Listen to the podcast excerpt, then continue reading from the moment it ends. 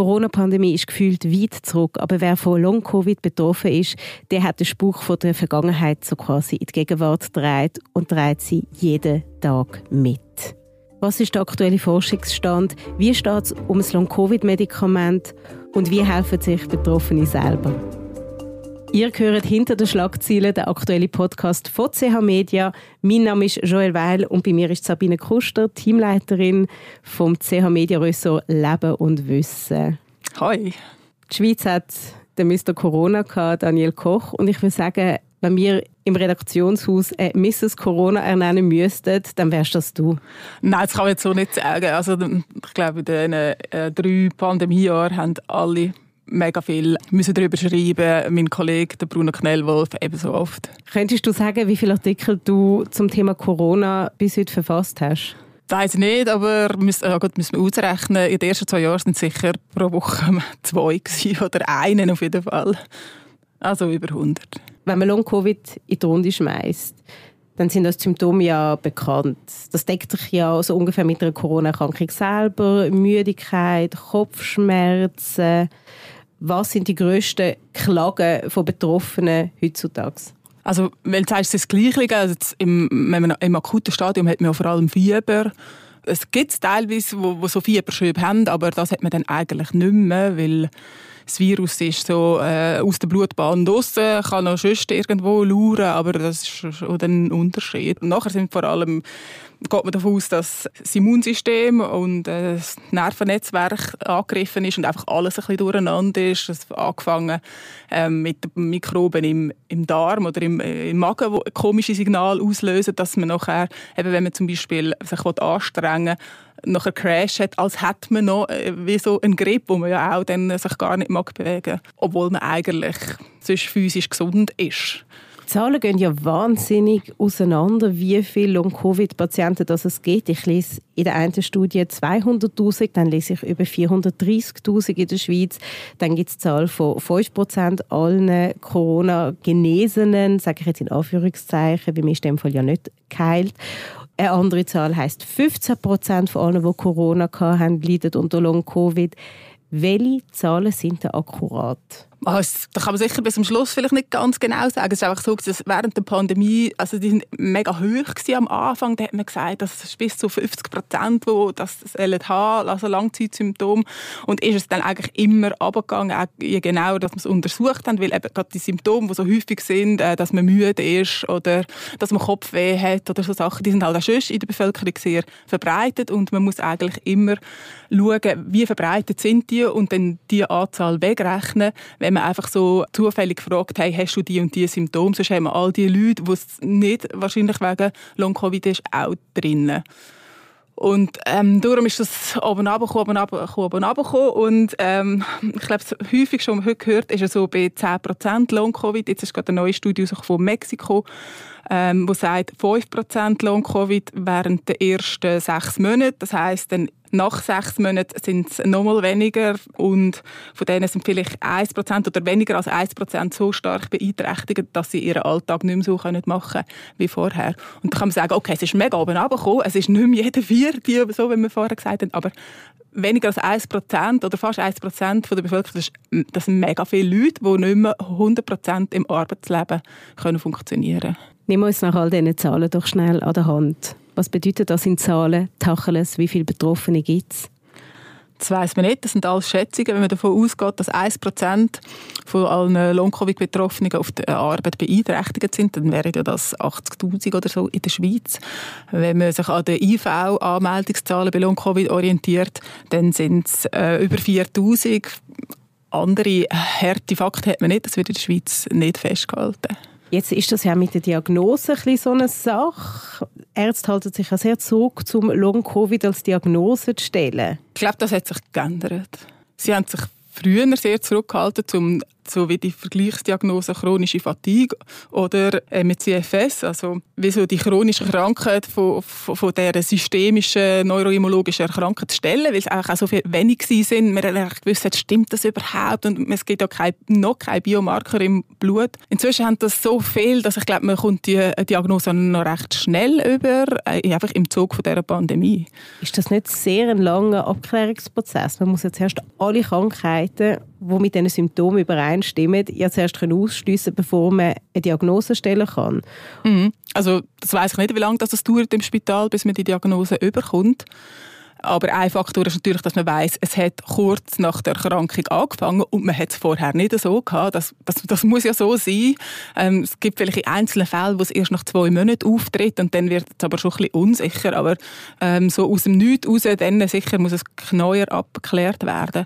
Aber zum Beispiel wird immer gesagt, ah, es könnte auch Depression sein und eine Depression kann man meines Wissens äh, nicht relativ einfach, aber man kann sie abgrenzen von Long-Covid, weil depressive Menschen meistens am Morgen keine Energie haben, sie mögen nicht aus dem Bett rauskommen und mit dem Tag kommt sich die Energie und sie kommen sich zu, sich selber und Sport hilft ihnen, Sport, Aktivierung, äh, das hilft, Inputs helfen. Und bei den stark betroffenen Long-Covid-Patienten ist es das Gegenteil. Am Morgen geht sie haben noch ein bisschen Speicher von der Nacht, auch wenn sie sich vielleicht schlechter erholt haben. Und am Abend geht gar nichts mehr dann ähm, sagt sie so quasi ab. Genau, und wenn sie eben probieren, sich zu aktivieren, rausgehen, Sport machen, dann viele von denen, die das, das Schwere haben, äh, das schwere Syndrom, die sind nachher für einen Tag oder für eine Woche wirklich wieder, als wären sie akut krank. Was du vorher gesagt hast mit Arbeitsunfähigkeit, den Input möchte ich nachher mitnehmen und am, gegen den Schluss der Sendung nochmal mit dir besprechen, was das bedeutet für Betroffene, die nicht mehr richtig arbeitsfähig sind. Jetzt gibt es ja ein ich nenne es jetzt abenteuerliches Medikament aus der Schweiz. Ich nenne es abenteuerlich, weil es heißt BC 007. Das kommt von einer sehr kleinen Firma, von der ich noch nie etwas gehört habe. Berlin Cures heißt das. Das ja. ist weder Novartis noch ist das Roche. Was ist Berlin Cures? Ähm, das ist eine Firma, die gegründet wurde, ist auf die Initiative von einem deutschen Arzt, der schon lange gemerkt hat, dass äh, die Leute, die Herzprobleme haben, ähm, die Probleme überkommen, weil Autoimmunzellen, sogenannte funktionelle Autoimmunzellen, den Herzmuskel angreifen. Und seine Idee war, dass man, wenn man diese ähm, Autoimmunzellen neutralisieren kann, dass nachher die Krankheit nicht voranschreitet oder sich sogar bessert. Und weil man diese funktionellen Antikörper auch bei MECFS-Kranken oder eben bei Long-Covid-Patienten bei Teilen findet, ist das eine Strategie, um vielleicht die Krankheit verbessern oder sogar heilen. Das Medikament gibt es noch nicht auf dem Markt. Noch nicht auf dem Markt. Nein. Wo befindet sich da die Entwicklung? Hat jetzt die Phase 2 Studie gestartet. Das heißt, es wird an etwa 100 Personen in Deutschland und der Schweiz und anderen Ländern getestet. Und dann schaut man mit einer Kontrollgruppe, ob das wirklich eine Wirkung hat. Die Leute sind zuerst getestet worden, ob sie auch die Autoantikörper haben. Äh, und wenn dann das genug Wirkung hat und sich das auch als sicher bewährt hat oder so, wegen Nebenwirkungen, dann kann das dann produziert werden. Aber das ist das Problem. Alles, was man jetzt ausprobiert gegen Long-Covid, das sind Medikamente, die es schon gibt. Und wenn es halt etwas ist, das noch keine Zulassung hat, dann geht es ewig lang. Und wenn man die Krankheit hat und muss drei Jahre warten, vier Jahre, ist auch das Risiko groß, dass sie sich chronifiziert hat und dann auch so eine Heilung auch schwieriger wird wegen dem. Das ist ja nicht das einzige Medikament, das seit dem wir von Long-Covid wissen oder Long-Covid erahnen, heilig verspricht. Also eben noch etwas Neues extra für Long-Covid auf den Wert kommen ist nicht, weil, weil das so lange äh, Zulassungsprozess in Basel zum Beispiel wird ähm, probiert, ob ein Medikament, das neu zugelassen ist für Multiple Sklerose, auch diesen Patienten hilft. Es wird x Sachen getestet. Ein Teil der Leute, das weiss man jetzt schon, helfen Antihistamin also das heißt, das Immunsystem wird ein bisschen dämpft und das macht irgendwie auch Sinn, weil man davon ausgeht, dass das Virus einfach wie permanent das Immunsystem aufkurbelt, als wäre man noch akut krank, obwohl man es nicht ist. Und dann äh, macht es Sinn, dass Antihistamin, die das bisschen dämpfen, dann auch können helfen können. Das ist zum Beispiel etwas. Andere probieren es ähm, mit Blutverdünner, die sollen gegen die Mini-Klümpel im Blut, die es gibt, bei Long-Covid, die Microclots, helfen und wegen dem dann wieder Zustoffverteilung im Körper und so ankurbeln, dass man wegen dem dann wieder mehr Energie hat und das Gleiche bewirkt Blutwäsche. Aber es ist mega teuer, man weiß nicht recht wie lange, es hilft auch nicht allen. Das ist einfach alles noch am tun. Du hast Blutverdünner und da springt mir Aspirin auf. Ja, nicht dosiertes Aspirin, aber hat natürlich auch Nebenwirkungen von Hirnblutungen oder irgend so etwas. Es ist dann schwierig, wenn man geht als Betroffener und sagt, ich will das ausprobieren und dann sagt der Arzt, ja, aber ich nehme da das Risiko ein, das, das verschreibe ich nicht und dann fangen die Betroffenen an versuchen, die Ärzte, die das vielleicht gleich verschreiben. Gut, Aspirin ist ja eigentlich nicht verschreibungspflichtig, aber ich stelle mir jetzt vor, wenn ich an Long-Covid leiden und ich wäre jetzt, wie du es vorhin gesagt hast, seit drei Jahren konstant in einem kranken Zustand und mir sagt ein Arzt, nimm doch Aspirin. Ich würde mich gar nicht ernst genommen fühlen. Oder hat es nicht Sinn gemacht, das mit diesen Blutklümpeln wo man hat und ein, also, und ein Blutverwöhner bewirkt da, dass, dass sich das Blut flüssiger wird und dann kommt es besser durch die äh, Kapillare, auch im Hirn es kann alles besser transportiert werden und so kann man mehr Energie bekommen oder man kann auch vielleicht klar denken, das ist auch noch das Problem, dass man so den Brain Fog hat, den Gehirnnebel, wo, wo einfach einem auch so geistig langsam macht. Es gibt einerseits Lösungen, die relativ leicht zugänglich sind und dann gibt es ganz lange Prozesse, die nicht zum Abschluss kommen bei den Sachen, die noch nicht zugelassen sind. Genau. Und man weiss auch nicht, eben, soll ich jetzt das ausprobieren oder dieses, weil was für eine Form würde jetzt mir helfen? Es ist halt wie bei allen Krankheiten so, gibt es meistens nicht eine Wirkweise, man kann das, genau das Medikament nehmen und dann ist man wieder geheilt. Also gibt es vielleicht schon, aber, aber wir sind so unterschiedlich, genauso wie Teil Long-Covid bekommen und andere nicht und Teil überhaupt nicht an Corona erkranken und andere schon, ist halt mega individuell ist das Interesse von Seiten Investoren und auch von der Pharmaindustrie da, um sich mit dem Thema Long-Covid richtig zu befassen? Das ist wirklich etwas, was mich auch lange erstaunt hat. Ich habe gedacht, jetzt sind so viele betroffen auf der ganzen Welt, das muss ein riesiges Business sein. Wenn ich jetzt Investor wäre, würde ich mich dort sofort engagieren, weil da kann man doch Geld machen, falls man dann so ein Heilmittel gefunden hat. Und ich habe jetzt auch am Beispiel von, von Berlin Cures und dem BC 007 gesehen, dass das nicht zwingend so ist. Die sind alle mega zurückhaltend und es ist halt so, wenn man jetzt das Medikament noch nicht zugelassen hat, dass es extrem viel Geld kostet. Es braucht extrem viel Know-how, wenn man so eine, eine Phase 3 Studie ähm, macht.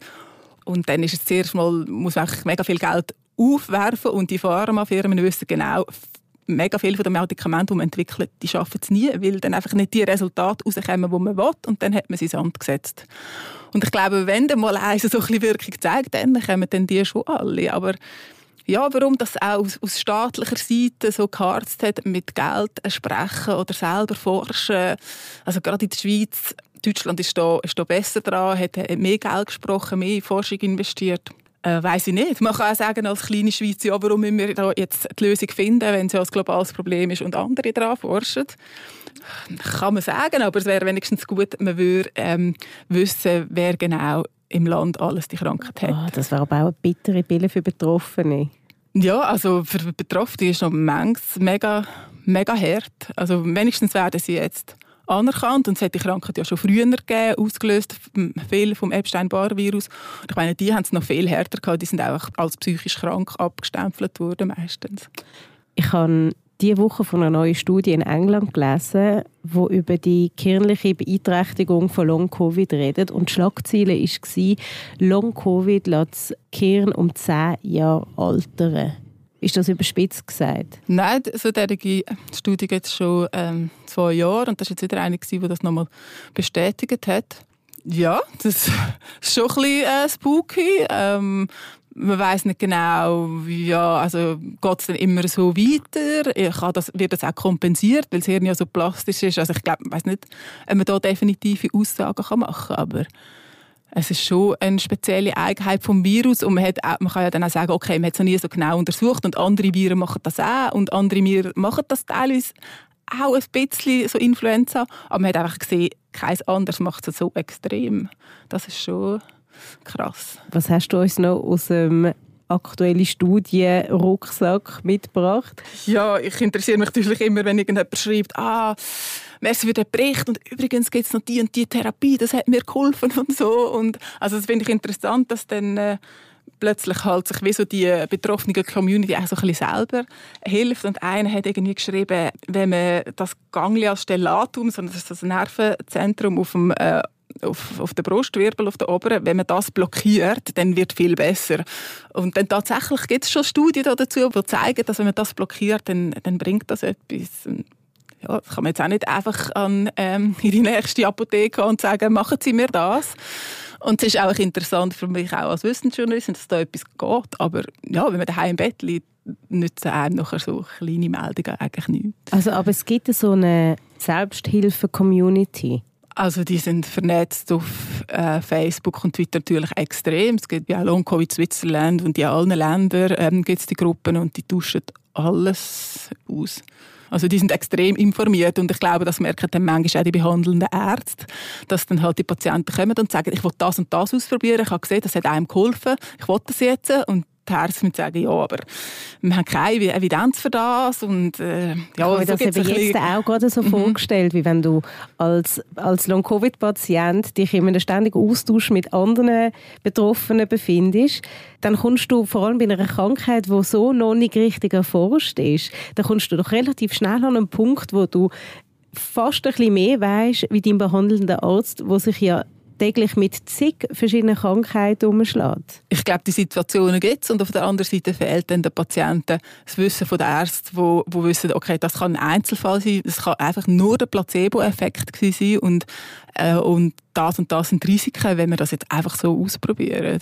Du hast es am Anfang von dieser Sendung angesprochen, Long-Covid und Arbeitsunfähigkeit oder auch eingeschränkte Arbeitsmöglichkeit.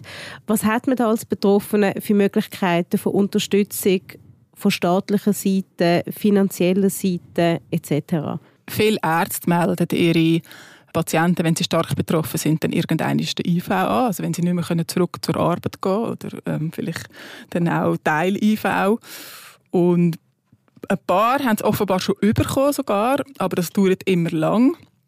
Und ich glaube, da tut sich einfach ein extrem langes Zeitfenster auf, wo man kein Geld überkommt, wo die Familie mega viel Arbeit übernimmt. Und zuerst kommt man ja noch Krankentaggeldversicherung über und wenn das abgelaufen ist, aber dann glaube ich, muss das ganze Umfeld muss dann einspringen und jemand hat mir auch geschrieben, er habe weil er halt nicht mehr so gut für sich selber sorgen jetzt ein Haus verkauft und sich in eine Wohnung gezogen. Okay. Und jetzt aber muss er eine mega hohe Hypothek zahlen für die Eigentumswohnung, weil er ja jetzt keine Arbeit mehr hat. Und so, also am Schluss kann das schon recht schnell gehen, bis man den Lebensstandard, den man vor der Krankheit hatte, überhaupt nicht mehr hat. Also nichts mehr von dem da ist. Du bekommst sicher ganz viele so Schicksalsgeschichten mit über. Ja, es schreiben immer wieder. Ja darüber schreiben ist, ist das eine, aber betroffen sein, also ich, äh, das kann man sich fast gar nicht vorstellen. Wenn so wie das, was einem als Mensch ausmacht, alles nicht möglich ist, also ähm, soziale Interaktion und alles, was einem auch Freude macht, nicht mehr möglich ist. Also die Hobbys, die sind zuerst die, die weggestrichen werden. Also nicht nur der Sport, sondern auch sonst soziale Sachen, die vielleicht anstrengend sind und dann nach dem Job, den man gerade noch hätte machen können, einfach nicht möglich sind. Long-Covid und Corona-Impfung geht mir davon aus, dass das zusammenhängt, dass man weniger in die Gefahr läuft, von Long-Covid betroffen zu sein, wenn man geimpft ist. Ist das noch aktuell der Wissensstand? Das ist auch eine umstrittene Zahl. Zuerst hat man gemeint, es helfe gar nichts. Hat man gesagt, es schützt etwa um die Hälfte. Das ist sehr un unklar. Ja. Wenn du mit Betroffenen redest, ich weiß gar nicht, antwortest du, wenn man dir schreibt? Immer, ja. Gibt es dort einen Impffrust? Die, die sagen, ich bin doch geimpft. Genau. Ähm, man, finde ich, lässt man schon auch ein bisschen raus in diesen Foren, obwohl viermal geimpft oder so. Ja, das, das lässt man schon auch raus. Jetzt weiß ich nicht, ob du es gelesen hast. Aber der Sänger Robbie Williams hat gesagt, er hat kein Long-Covid. Ja. Er hat das offensichtlich als Ausrede benutzt, wenn er auf der Bühne zu müde wurde, ist, ähm, ja. zum Singen oder zum Fertigsingen. Und in diesem Zusammenhang, natürlich ist das ein Schlag ins Gesicht für Menschen, die wirklich betroffen ja, sind. Absolut.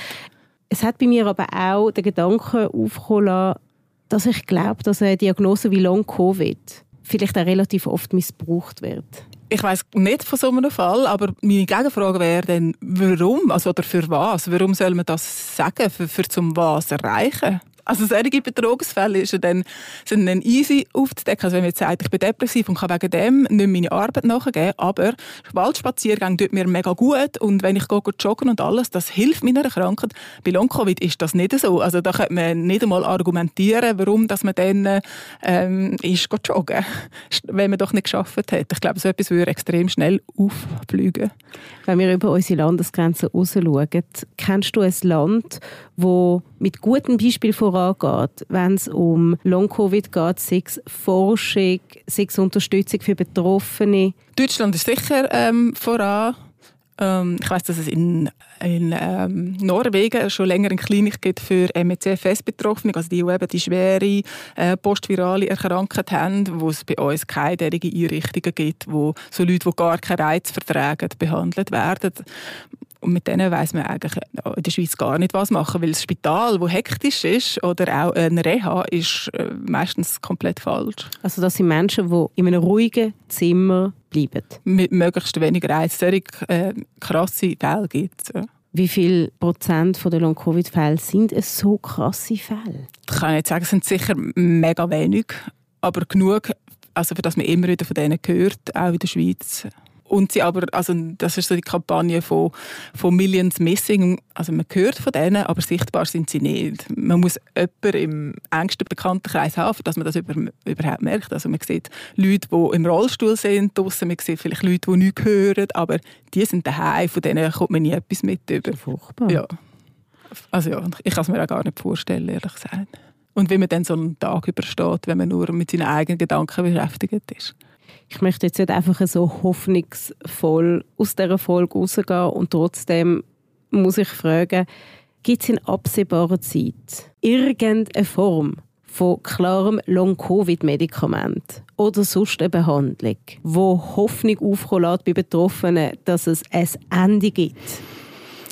Ich kann es natürlich nicht sagen. Ich glaube, es kann es niemand sagen. Ich habe einfach, meine Hoffnung ist immer noch, dass wenn es eine ganze Welt auf das Mal äh, betrifft und viel am Forschen sind, obwohl viel zu wenig Forschung am Laufen ist, dass ja eigentlich einfach dann die reine Wahrscheinlichkeit muss hoch sein, dass man etwas findet, wo hilft. Aber jetzt zum Beispiel eben der Vergleich mit Multiple Sklerose, da ist man auch schon Jahrzehnte am Forschen und es, ist, es braucht einfach mega viel Zeit, um so mega komplexe Mechanismen vom Immunsystem, die man immer noch nicht ganz verstanden hat, dann äh, in, der, in dem Fall verstehen und zu wissen, was man machen kann für eine Heilung. Ich danke dir, Sabine, bist du da gewesen? Sehr gerne, danke auch. Ihr habt hinter den Schlagzeilen gehört, der aktuelle Podcast von CH Media. Mehr Podcasts findet ihr unter chmedia.ch podcasts. Wenn euch die Folge gefallen hat, dann abonniert uns doch und dann hören wir uns jede Woche wieder. Ich danke euch vielmals fürs Einschalten und freue mich aufs nächste Mal. Ciao zusammen.